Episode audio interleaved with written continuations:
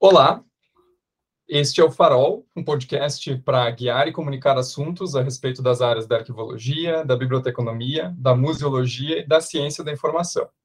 Eu sou o Lucas Jorge Vent, bacharel em biblioteconomia, também em jornalismo, sou especialista em comunicação e estou no momento mestrando no PPG-Sim da URGS. Nesse episódio, eu vou conversar com o professor Rodrigo Silva Caxias de Souza, professor Caxias, da Fabico. Professor, seja bem-vindo ao nosso episódio. Vou pedir para você se apresentar basicamente aqui para os nossos ouvintes.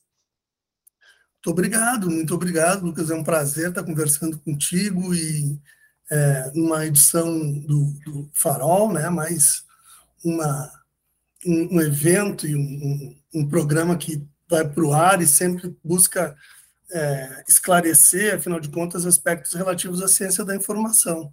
Então, fico muito feliz, né, porque nossa, nossa proximidade também, pelo fato de estar no programa de pós-graduação, e por a gente compartilhar das mesmas preocupações, na verdade, né, pela minha, minha trajetória dentro da Faculdade de Biblioteconomia e Comunicação, ela inicia como aluno de graduação em, em biblioteconomia, né, é, e eu acabo colando o grau em 1999, é, logo a seguir, eu assumo como bibliotecário de uma, de uma instituição é, universitária, da Universidade de Passo Fundo, e lá uma série de preocupações já começam a se desenrolar, em virtude de que o ambiente acadêmico é, é um ambiente que, é, no qual a produção é, científica se efetiva de forma muito incisiva, né?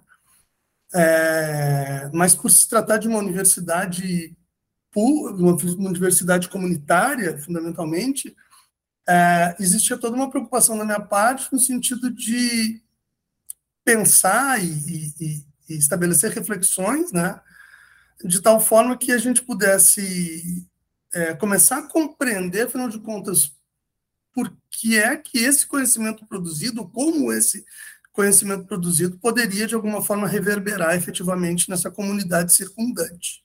Então, essa foi a foi uma preocupação gestada aí, fundamentalmente na minha atividade profissional. É, e aí, é, nesse momento, eu é, ingresso no mestrado em educação, já preocupado com as questões pedagógicas que estavam também, é, circulavam fundamentalmente no âmbito é, da academia e de grupos e de pesquisa e linhas dentro da Universidade de Passo Fundo, mas que, por outro lado, elas faziam parte de uma linguagem é, é, do senso comum, né? incorporada pelos professores e, e, e socializada entre os professores. Então, é, esse conhecimento, eu começo a me preocupar com esses aspectos desse conhecimento que era produzido efetivamente é, no, no, âmbito das instituições acadêmicas, mas que é, circulava a partir de uma tradução linguística, de, é, com outros públicos, e também reverberava na formação, principalmente dos educandos. Né?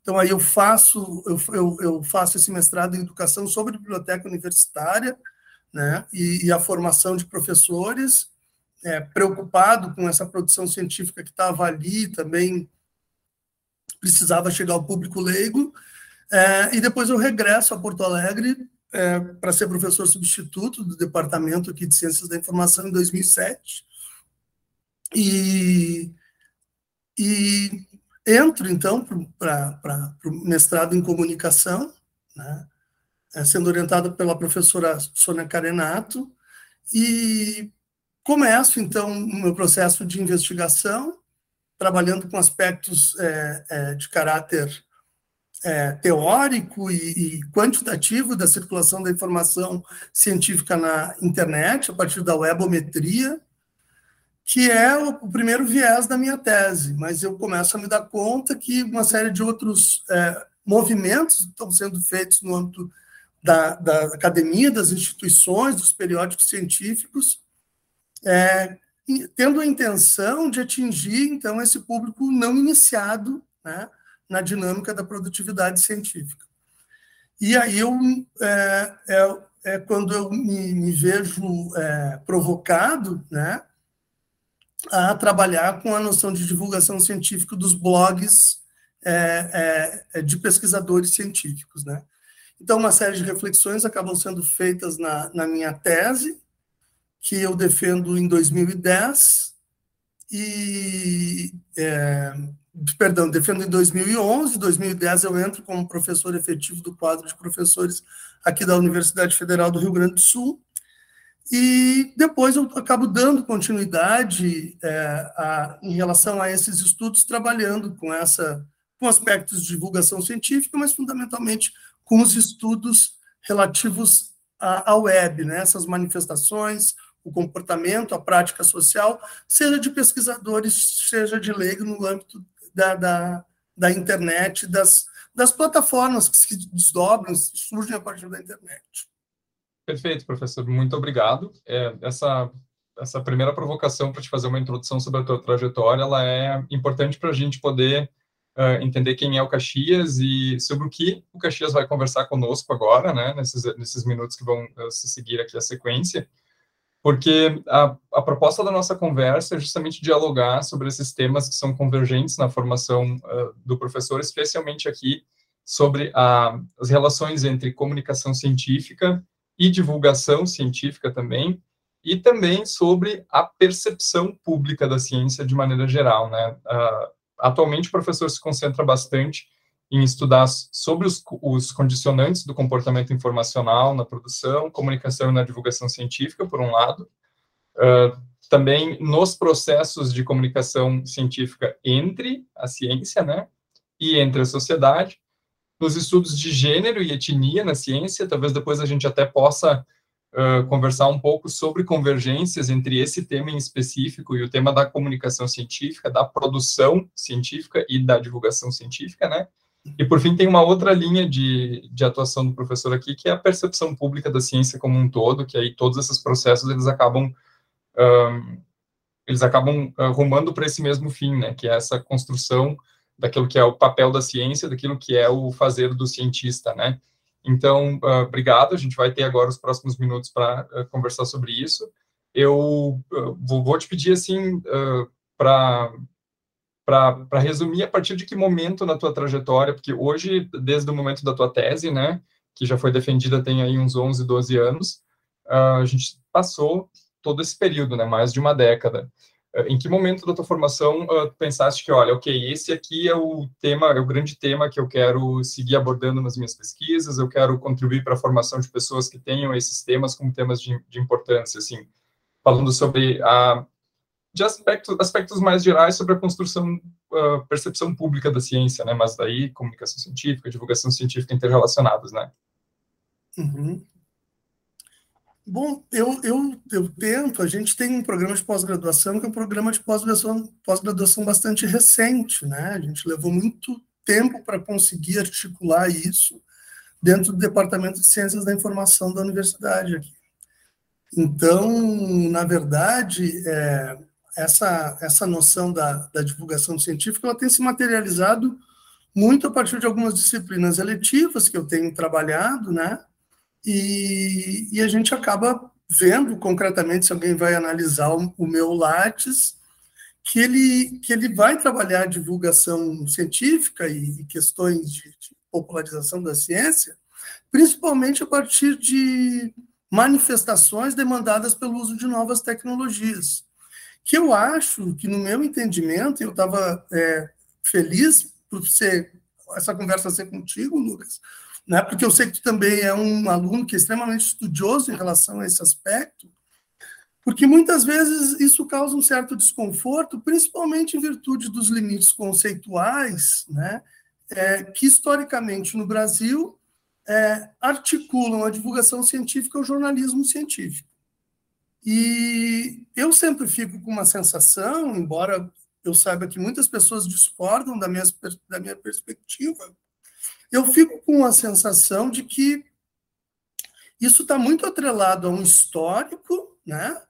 É, é, da questão do, do rádio, do jornal, e, e, e, e, também, em certa medida, uma reserva de mercado que cabe tradicionalmente, não só aqui como em outros países, aos jornalistas, e aí a gente tem essa categoria de jornalismo científico, né? A gente tem aí programas de pós-graduação, especializações que se materializam, então, em outros espaços de pesquisa é, no Brasil, tanto do ponto de vista lato senso quanto estricto senso.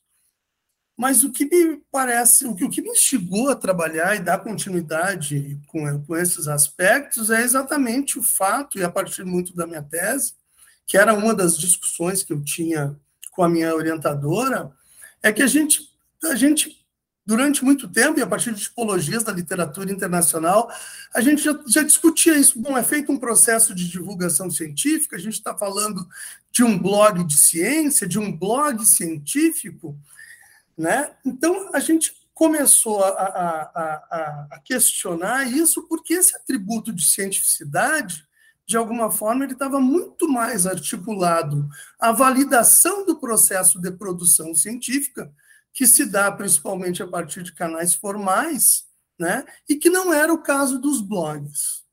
Então, a gente tentou resolver isso com um recorte metodológico lá na tese, olhando para a possibilidade de que os, os espaços de pesquisa que eu estava analisando eram fundamentalmente espaços produzidos, blogs, né, canais de, informais de comunicação produzidos por pesquisadores. Foi a, a, a, o achado, né, a, maneira que eu tive para, de alguma forma, é, romper com essa discussão conceitual.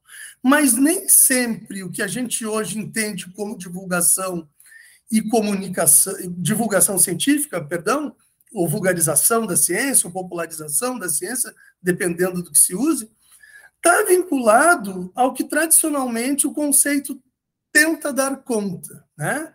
que é um processo de tradução ou de criação de um segundo ou terceiro discurso que vai incidir sobre um público específico a partir de uma comunicação científica que passou pelos pares e que aí ela é traduzida pelo jornalista. Hoje, me parece que a gente tem uma série de atalhos, inclusive e públicos, que se permitem fazer isso, porque a partir da lógica da Web 2.0, isso foi se desconstruindo.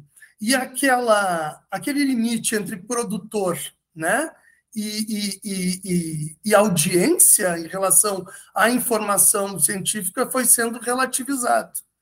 Tanto é né, que a gente também, em alguns momentos, passou a olhar para padronização ou números de padronização similar ao ISSN e ao ISBN nesses canais informais de comunicação científica. Então, o que eu vejo é que, claro que a gente corre risco de ter um público produtor de divulgação científica que muito pouco sabe a respeito desse processo e do respeito a essas etapas, né, e condicionantes que caracterizam a, a, a divulgação científica. Mas, por outro lado, a gente também tem leigos produzindo sobre ciência com uma qualidade muito grande. Passado esse momento específico dos, da minha tese, dos blogs, né, que eu acho que não desapareceu por completo, porque hoje a gente tem os vlogs, a gente tem o Instagram, a gente tem o TikTok. Então, essas manifestações se proliferaram, né, de acordo também como novas gerações vão se valendo é, desses aparatos tecnológicos, dessas plataformas, o Twitter, por exemplo, para é, é, fazer com que o entendimento a respeito de fenômenos científicos, conceitos, resultados de pesquisa possam ser é, amplamente uh, uh, incorporados, ou, não digo amplamente, mas uh, incorporados ou compreendidos por parte da população que se interessa por isso. Né? É muito interessante essas, essas provocações que faz na tua fala, porque a a comunicação científica, por um lado, e a divulgação científica do outro, ou popularização, ou vulgarização, enfim, a percepção pública da ciência desse lado de cá, né, ela, ela traz junto de si uma série de problemáticas, a começar pela dificuldade conceitual de definir o que é uma coisa, o que é outra, e isso no escopo daquela comunicação que é mais voltada para o público, a gente pode ter ali a, a popularização científica como uma alcunha para dizer o que está acontecendo, para nomear esse processo, né? A gente pode ter a divulgação científica como outra, mas dentro da academia também é, é muito comum a gente ouvir, por exemplo, uh, pessoas se referirem a processos de comunicação científica como processos de comunicação de ciência, né? O que não deixa de ser, mas uh, se a gente vai se ater ao se a gente vai se ater à, origem do termo, a questão do público, né,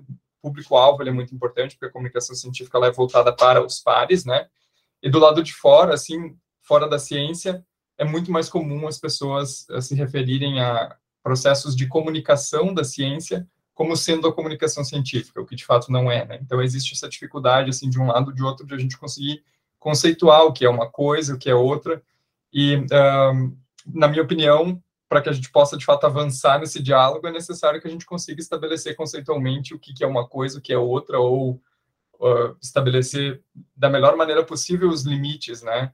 Para que a gente não, não tenha processos que se confundam. Uh, como é que tu avalias essa questão, assim, dessa dificuldade de conceituação entre todos esses termos, né? Popularização, vulgarização, comunicação científica, divulgação da ciência, isso aqui no português, né? Porque se a gente vai pensar nas lógicas de fora, se a gente vai traduzir os termos usados fora do país, ainda fica um pouco mais complexo, né? Uhum. Não, eu acho extremamente pertinente, é uma preocupação que ela é reincidente, inclusive, na própria produção científica, né? É, então, quando a gente vai avaliar artigos dessa natureza, agora eu recebi alguns artigos também, é, é, ResearchGate, tal, a gente recebe automaticamente ali, né? Eu, eu acho que o uso desavisado de termos é algo que a gente faz na sociedade, né? Inclusive o trânsito desses termos da ciência para a sociedade, da sociedade é, para o campo científico, né? Então a gente usa de forma é, esse senso, eles passam a ser parte do senso comum. É, o que, que me preocupa em relação a essa a essa distinção desses desses conceitos é que no âmbito, por exemplo, das escolas de, de comunicação científica, a gente me parece que a gente ainda tem uma rigidez muito grande. A gente diz a comunicação científica é necessariamente o processo vinculado à apresentação dos resultados de pesquisa. Né? É, e isso implica necessariamente esses resultados terem passado por uma banca de mestrado, de doutorado, ou pela revisão por pares num artigo de periódico científico. É, a divulgação científica entra a questão do público diferenciado, que não esses pares, né? e um público que fundamentalmente é leigo, mas que também eu passo, como eu falei lá no início, já de, por um processo de tradução ou a composição de um outro discurso que não aquele identificado do ponto de vista da forma e do conteúdo num artigo ou numa dissertação ou numa tese. Né? Então, isso a gente sabe bem, eu e tu, né?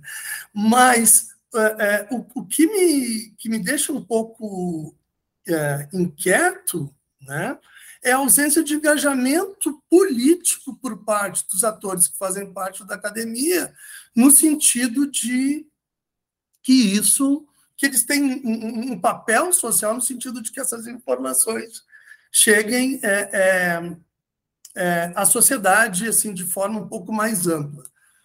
É, hoje a gente já tem indicadores, né, e a gente já tem também, isso é, é validado dentro da nossa própria produção, dentro dos indicadores, no sentido de que é, é, a gente existe essa preocupação, e isso conta no âmbito também da pós-graduação e no âmbito também é, das atividades de, por exemplo, articulação da extensão é uma potencialidade muito grande que a gente tem para realizar essas ações de divulgação é, científica.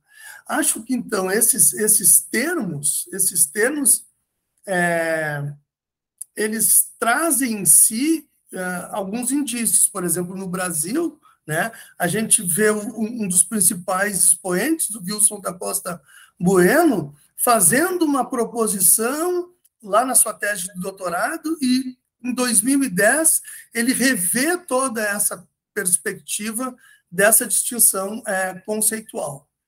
Então, eu acho que o uso desavisado dos termos ele é, é natural. Assim, acho que essa confusão dentro da academia ela é um pouco até vexatória. É, seria necessário que todos nós pudéssemos nos preocupar, quem está efetivamente trabalhando com pesquisa e com formação de outros pesquisadores, é, é, é, termos uma certa não rigidez, mas um cuidado no uso desses termos. Isso eu acho que sim. Mas para isso me parece que a preocupação é, é, com a divulgação científica deveria se tornar algo mais não digo abrangente, mas incisivo dentro das políticas institucionais. Né? Acho que secretarias de popularização da ciência, né, ou órgãos de popularização da ciência dentro das instituições se fazem necessários, tanto no âmbito macroestrutural, quanto no âmbito mesoestrutural, quanto nas ações individualizadas de cada pesquisador. Eu acho que, que isso tem que estar muito bem articulado, sabe?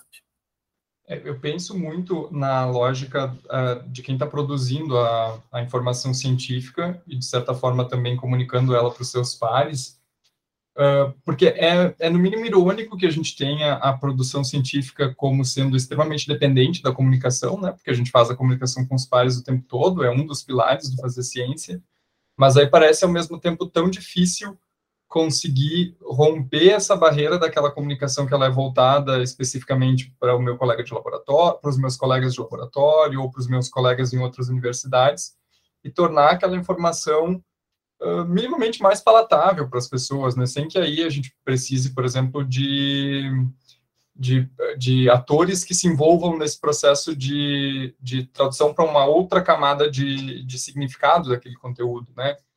Então, a, parece para mim que a ciência ela é muito preocupada em produzir o fato científico, né, o fato a novidade científica, ao mesmo tempo em que ela sabe que a informação científica depende muito de um processo de comunicação que é feito para os pares, só que por que parar aí, né? Por que não levar adiante? É que eu acho que se trata de um processo de produtividade de uma lógica nefasta, né, Lucas?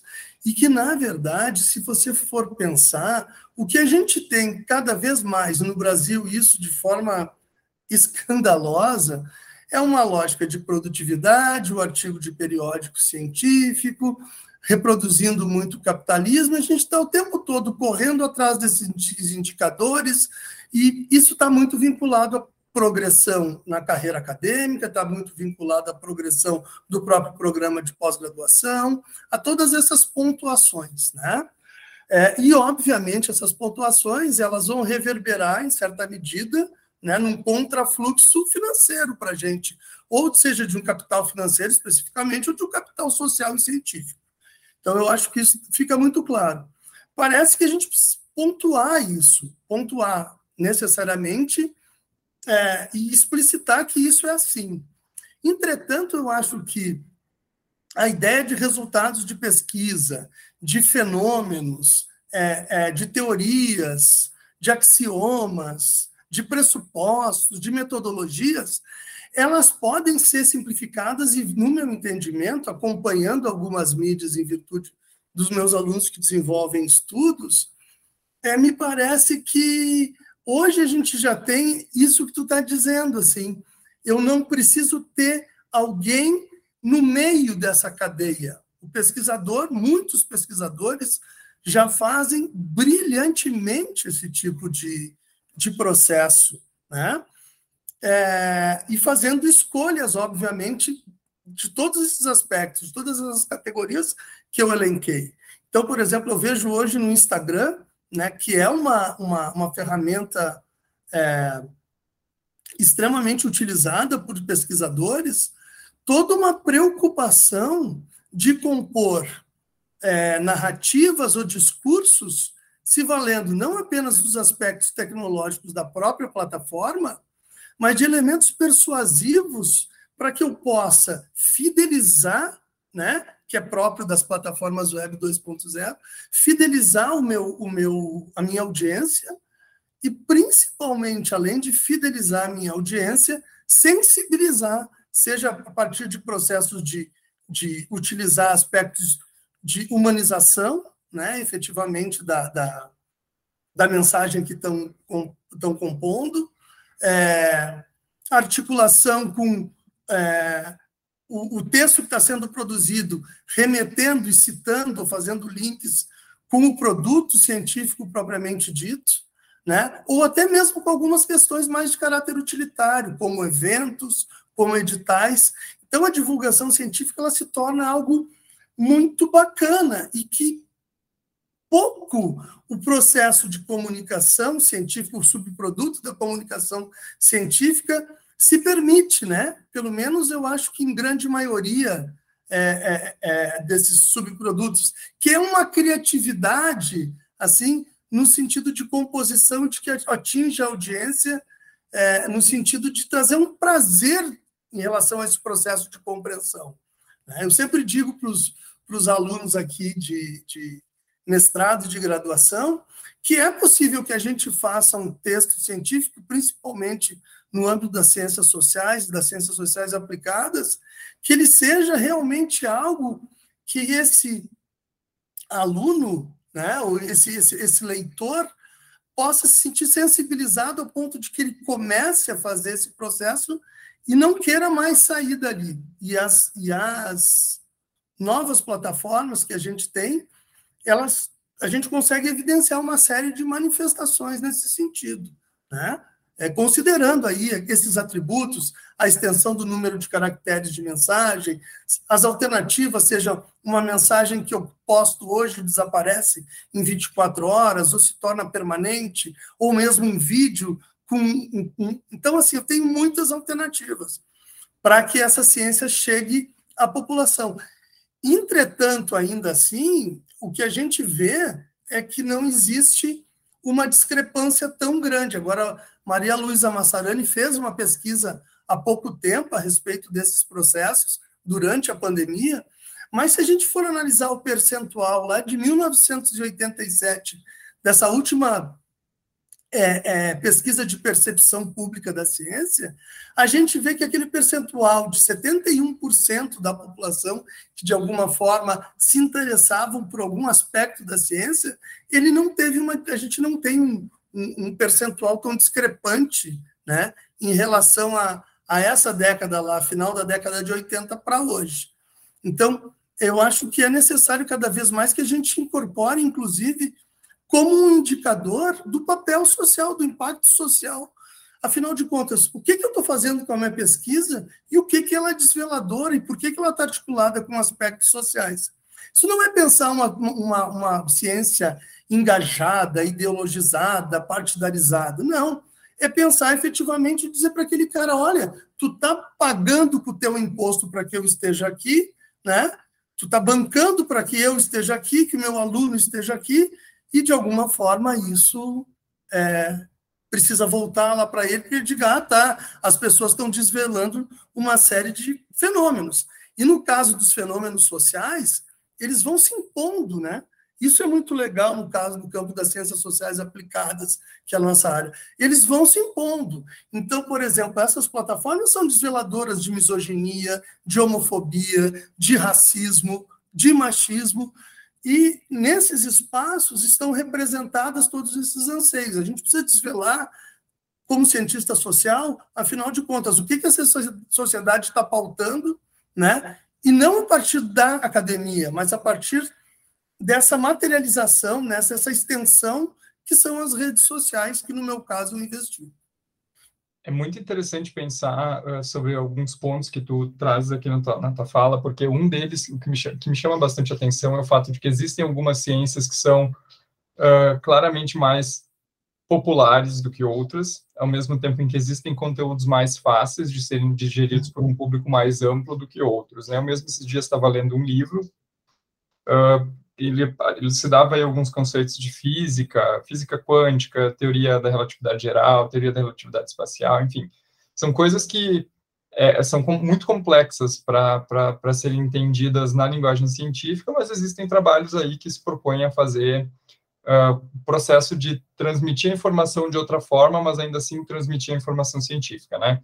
Porque uh, quer a ciência ela seja imediatamente aplicável ou quer ela seja algo que vai compor um corpo de conhecimento maior, que talvez tenha uma aplicação futura, a gente não sabe, por si só já existe validade em produzir um conhecimento novo sobre algo, e isso uh, isso é o, é, é o, principal motor da ciência, né? A produção desse conhecimento novo. Isso vale para ciências humanas, vale para ciências biológicas, vale para qualquer tipo de ciência que a gente for pensar, para astronomia, enfim. Uh, e aí, quando, quando eu trouxe esse comentário sobre sobre a gente estar tá, tá abordando aí algumas ciências mais populares do que outras, Uh, um, um, exemplo claro, porque é uma área que eu tenho uma certa proximidade, é a paleontologia, né, que é muito fácil a gente ver representada em, em, em mídias ou canais de comunicação voltados para um público amplo, ao passo que existem outras áreas que estão uh, nessa esfera da comunicação da ciência uh, bastante marginalizadas, né? Por exemplo, as ciências humanas, as ciências sociais como um todo, muito embora elas produzam fatos, e esses fatos eles podem ser muito distintivos em relação à maneira como uma sociedade se comporta, um grupo um grupo está tá interagindo aí com seus elementos, né? Isso é muito interessante.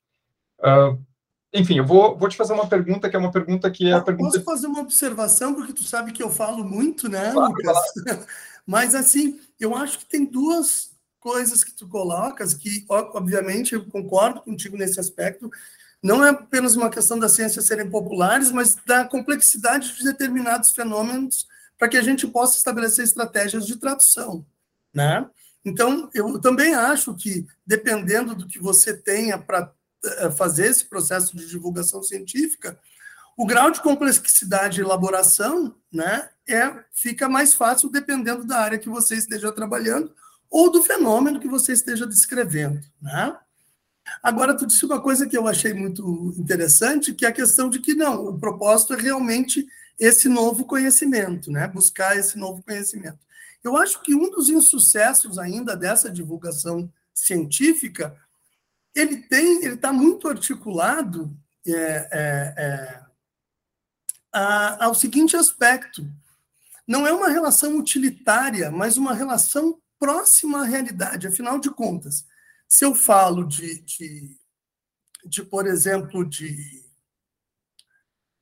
uh, uh, indexação de materiais de informação numa base de dados, né? Para um público leigo que não usa talvez essas fontes, é, não seja muito fácil. Eu tenho que relaborar o meu discurso a ponto de chegar num, num vamos dizer assim, numa parte muito específica da compreensão, que é dizer, olha, eu preciso ter determinados critérios para que eu possa recuperar a informação. Né? Então, isso, isso tem um determinado grau, uma determinada problemática. Mas o, o que interessa mesmo, assim, dessa especificidade, é traduzir o quanto isso pode fazer parte e chegar ao cotidiano das pessoas. Né? Eu acho que essa satisfação é, é muito mais a divulgação científica como um elemento de compreensão, de vulgarização, né? e muito menos algo é, é, é que, que tente traduzir o fenômeno por si só.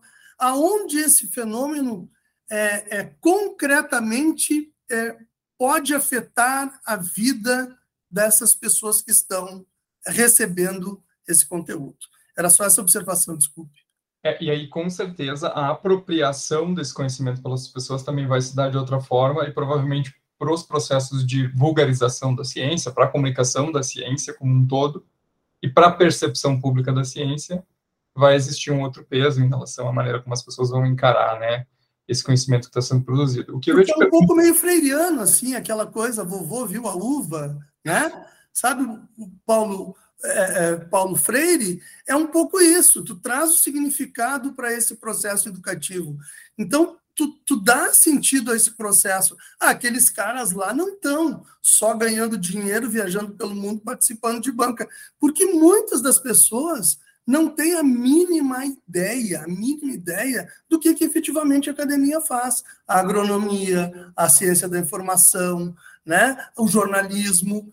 Né? As pessoas acham que aqui a gente está formando profissionais e a gente efetivamente está formando pesquisadores que vão produzir conhecimentos e principalmente vão estar tá trabalhando a partir olhando para outros problemas. Quando tu falou do conhecimento, eu parei para anotar aqui.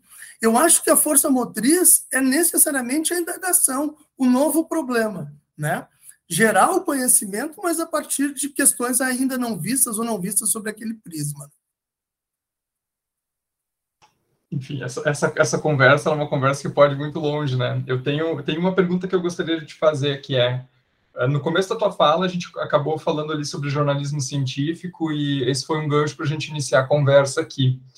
Uh, existe um, uma discussão que ela é uma discussão feita tanto por jornalistas quanto por pessoas que estudam a, a, a, comunicação da ciência, se o jornalismo científico ele pode ser encarado como uma forma de a gente divulgar a ciência ou não.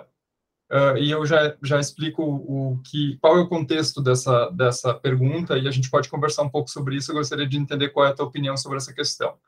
Uh, sendo tendo jornalismo na minha na minha formação, a gente discute muito no jornalismo que uma questão importante para qualquer comunicação que possa ser considerada jornalística é o fato de que ela precisa uh, respeitar alguns preceitos ali, né? E entre eles a questão de ouvir uma multiplicidade de fontes, trazer mais de um tipo de olhar para uma mesma pauta, para que essas conversas possam, uh, aliás, para que essa que esses olhares possam conversar ou, ou eventualmente divergir, mas essa questão da, da, da, da, não exatamente da divergência, mas a questão da multiplicidade de olhares é algo que, às vezes, no jornalismo científico, a gente acaba não tendo, porque a concentração, a, a, o principal elemento, o principal fato noticioso, em geral, é o acontecimento científico, né, aquela novidade que a ciência gerou, mas não necessariamente alguma eventual controvérsia que possa ter acontecido ali no meio, ou alguma outra opinião divergente de alguém, porque aí a gente acabaria uh, tirando um pouco o foco do fato científico, da novidade científica, e, enfim, né, essa, essa é uma, uma questão. E a outra é que o jornalismo científico, às vezes, ele é taxado como um, um, um, jornalismo cheerleader, assim, né? Não sei se já ouviu esse termo, mas às vezes a, às vezes a gente encontra referências a isso. E o que seria esse jornalismo cheerleader, né? É um jornalismo muito exaltador das qualidades benéficas da ciência e não tão uh, crítico da, das, da, da, da, ciência, assim como, às vezes, como, em geral, o jornalismo é para outras pautas. Então, qual é a tua opinião sobre isso? Assim, a, o, o, jornalismo científico ele pode ser considerado um tipo de divulgação científica? É melhor encaixar ele em uma outra categoria? É melhor deixar ele de lado? Como é que tu encara essa discussão? Eu não tenho a menor dúvida que o jornalismo científico é um tipo de divulgação científica. Inclusive, né, considerando os diferentes veículos que tradicionalmente, por exemplo, no nosso país, que é o que eu tenho um conhecimento um pouquinho maior, né, é, considerando esses diferentes veículos, o respeito ou considerar todas essas etapas é fruto de um processo de formação profissional e que implica em muitos casos, exatamente nessa diversidade de fontes, de aspectos, de perspectivas, levando, inclusive, a composição de um conteúdo que é um conteúdo, é, vamos dizer assim, com uma certa uma ausência de tendenciosidade. Né? Então, é posto para essa audiência, para esse leitor, para esse ouvinte, né? É, é, são, são colocadas muitas vezes possibilidades. Mas a gente também tem uma série de perspectivas, até porque faz parte de uma cadeia produtiva o jornalista tem que dar conta da matéria, muitas vezes ao longo do, do desses, da história da, da divulgação científica no Brasil, uma série de reducionismos grosseiros. Né? O que também é preocupante, porque a gente está, de alguma forma, com uma espada do Damocles, o jornalista científico, sobre a cabeça e tem que dar conta, então, daquela matéria, porque o editor está tá, tá grudado nele ali, apertando ele. Então, eu acho que, que isso é um, um, um problema, mas, ainda assim, não tenho nenhuma dúvida que é, é feito é, ainda a noção de, dessas etapas, desses elementos constituintes do processo de divulgação por os jornalistas, até por eles estudarem formalmente isso no âmbito da, da academia, é, é, possibilita né, que eles possam é, é, é, efetivar a composição desses conteúdos com muita qualidade, o que não garante. Né? Buenas. Mas é, a tua outra pergunta foi a questão do exaltador, né? Então, para mim, não tem dúvida, mas existem outras formas, como a gente sabe. Os museus de ciências, as feiras de ciências, os press release, uma série de outras. E aí, depois, hoje, toda a história da, da, da web como essa possibilidade, e que aí o jornalista científico não necessariamente está. Né? E, e, também se faz coisa de muita qualidade, também se faz coisa de baixa qualidade. Quanto à questão de exaltar a ciência, né, é, um jornalismo científico que exalte a ciência, é, eu acho natural, em certa medida. Não que eu concorde, ao contrário, eu acho que a potencialidade está do outro lado. Né? Porque quando tu fala desse atributo de divulgação científica, é um processo que tem um qualificador científico. Então, quando tu faz isso, tu está dizendo, bom, aquilo ali. Quando tu fala de ciência, tu já disse que é um conhecimento validado e à beira do inquestionável, embora não seja característica do conhecimento científico. Ele é um conhecimento questionável e é por isso que ele avança. Mas, quando tu diz divulgação científica, é como se, bom, aquilo ali é uma divulgação, né? É, que está validada por um processo é, é, uma alta qualidade, objetividade, imparcialidade, todos os requisitos que a gente conhece. Então, não exaltar a ciência, eu acho que no âmbito dos, dos campos, do campo cultural, do campo científico, do campo jurídico, seria articular uma rede de desconforto que, na verdade, as grandes, os grandes conglomerados né, de massa que nós tínhamos não entrariam nessa, né? Eles vão dizer que, pô, a ciência é bacana pra caramba. Até porque eles também são fruto da ciência. O jornalista que está lá na RBS ou está lá no Correio do Povo, ele também é, ele também é, né, se valeu dessa fonte aqui da academia. Mas eu, sinceramente, acho que a grande potencialidade do jornalismo científico, e aí falando no âmbito das ciências sociais, é exatamente cumprir o papel lá do sociólogo, né, que o Bourdieu diz. Então, assim, olhar para essas contradições que são próprias do campo científico e não são resultados de pesquisa. Então, quando eu, eu tenho um trabalho, por exemplo, isso eu até tenho, mas não fiz, né? Eu tenho um trabalho no âmbito das ciências sociais aplicadas que discute a violência que as mulheres sofrem dentro da academia por parte dos homens, dos seus colegas, isso tem um resultado de pesquisa que está lá na link num, num determinado artigo que eu escrevi. Mas isso chegar à sociedade para que isso seja pauta no barzinho, na Cidade Baixa, na Padre Chagas, no RU, é muito importante para que a gente possa desconstruir uma série de questões, dentre as quais as violências que ocorrem. Então, acho que não é falar mal nem exaltar a academia, mas acho que o papel do cientista social tem se pervertido muito.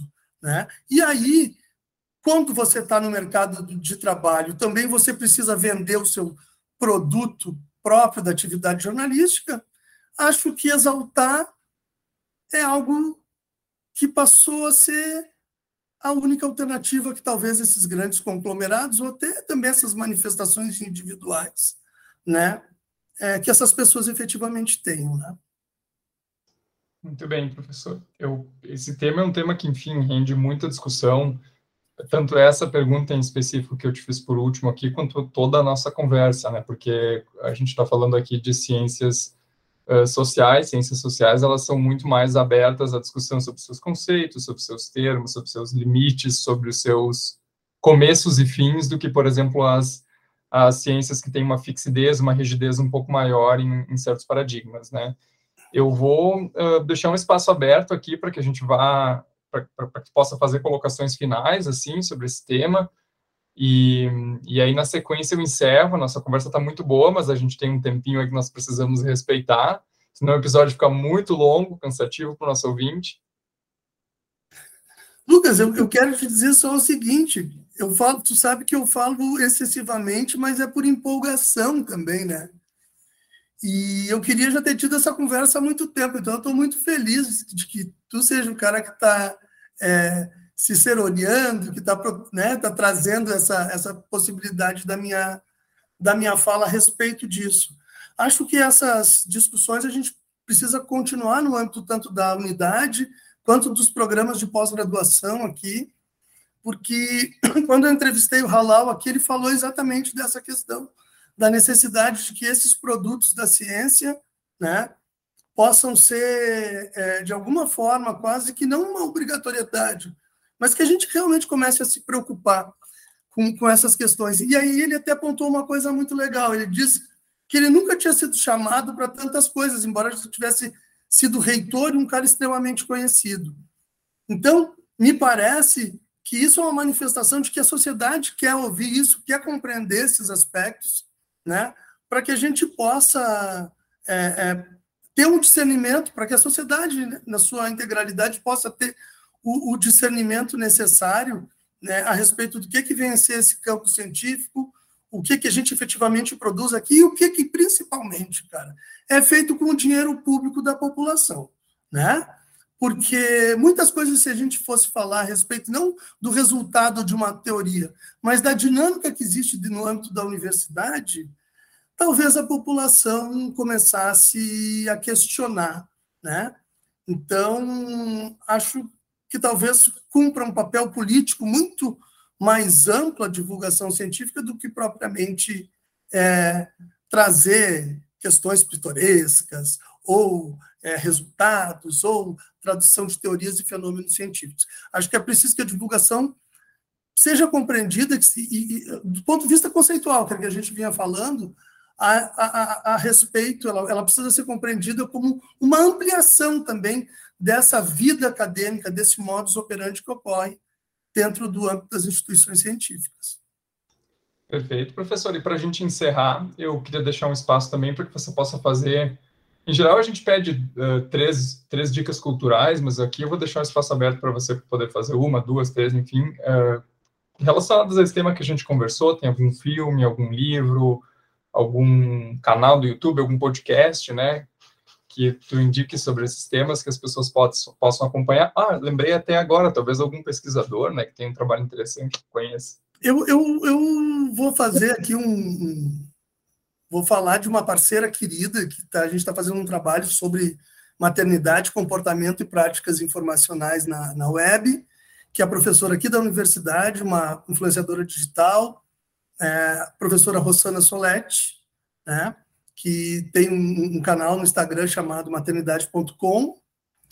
É, um livro eu acho que eu poderia é, trazer dois, para não trazer o filme, que eu não sou um cara que assisto muita série, muito filme, assim, mas eu acho que a gente poderia trazer dois temas que me interessam bastante no momento, e não falam necessariamente de ciência, mas desconstroem algumas questões que também se dão no âmbito das instituições é, científicas. Um é o racismo recreativo, que aparece muito, e eu sofro ele diariamente, quase, que dentro da, da universidade também.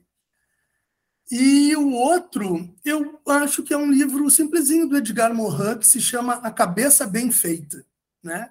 que não tem nada a ver com tardes no bom fim, mas que é exatamente reformar o pensamento e repensar, afinal de contas, a ciência. Obrigado, professor. Lembrando que os links das sugestões que o professor Caxias fez, as referências para que esse material possa ser encontrado, vão estar na descrição desse episódio. Então, nós convidamos nossos ouvintes para que façam né, a conferência desse material, com certeza dicas muito legais. Eu, nesse momento, também vou fazer o fechamento do nosso episódio, dizendo que o Farol está nas redes sociais, nós somos uma iniciativa, de certa forma, de divulgação científica da área da ciência da informação, arquivologia, biblioteconomia, museologia, esses temas todos que são correlatos, muito imbricados. O Farol nas redes sociais é farolci.urgs, U-F-R-G-S. O Farol também é um programa de extensão vinculado ao Departamento de Ciência da Informação da URGS e também ao Centro Acadêmico de Biblioteconomia, Arquivologia e Museologia. A gente espera todo mundo nas redes sociais. Muito obrigado pela atenção de todos esse episódio e até breve. Tchau, tchau. Tchau, obrigado.